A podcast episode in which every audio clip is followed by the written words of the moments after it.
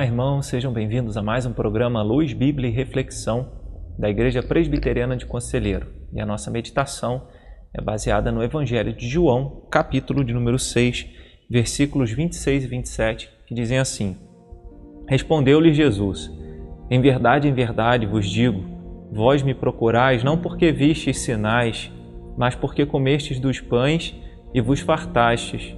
Trabalhai não pela comida que perece, mas pela que subsiste para a vida eterna, a qual o Filho do Homem vos dará, porque Deus, o Pai, o confirmou com o seu selo. A principal marca de que Jesus é o Filho de Deus e veio como nosso Salvador foi como João Batista testemunhou dizendo que viu o Espírito Santo descendo sobre ele em forma corpórea de pomba. E assim Jesus está dizendo aqui, olha, Deus o Pai o confirmou, confirmou o seu Filho com o seu selo que é o Espírito Santo de Deus. E assim Jesus realizou a obra de Deus, proclamando o Evangelho e falando às pessoas: venham a mim, todos vocês que estão cansados. Jesus convocou as pessoas ao arrependimento e a crerem em Deus e a crerem nele como o Salvador, como o Messias. Jesus mesmo disse nesse contexto, quando alguém perguntou sobre as obras de Deus, ele disse: a obra de Deus é que creiam no Filho de Deus, que creiam naquele que Deus enviou. E tudo isso Jesus falava a respeito dele mesmo. Só que nesse momento uma multidão estava procurando Jesus. E procurando Jesus e questionando o Senhor, onde o Senhor estava? Quase que um dia depois, né, no dia seguinte, encontrando o Senhor num outro lugar.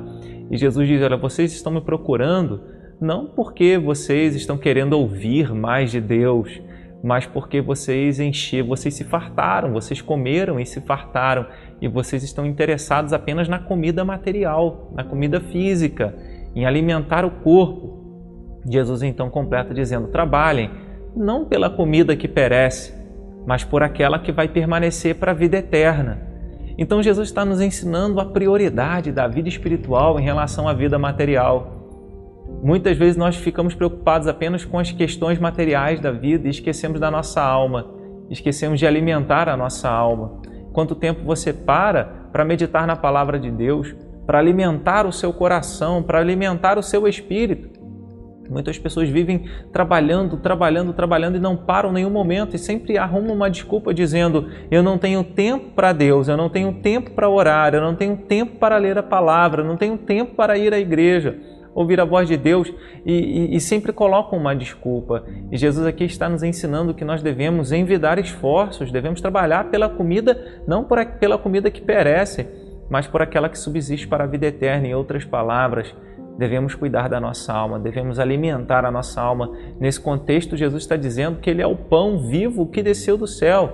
Moisés, no passado, havia sido instrumento de Deus para Deus enviar o maná, né? e o mais o maná acabou. É, 40 anos o povo se alimentou do maná, mas um dia o maná, o maná parou de, de cair do céu, parou de alimentar o povo. Jesus então completa dizendo: O verdadeiro pão do céu é meu Pai quem vos dá. Jesus está dizendo: Eu sou o pão vivo que desceu do céu. Jesus é o alimento para a nossa alma. Jesus é aquele que traz é, refrigério ao nosso coração ele sustenta e alimenta. Já, já parou para pensar um anseio que todos nós temos, desejo. O, o ser humano nunca está satisfeito com nada, porque enquanto o coração do ser humano não é preenchido pela pessoa de Deus, por Jesus Cristo, pela palavra de Deus, sempre haverá um vazio que só Deus pode preencher.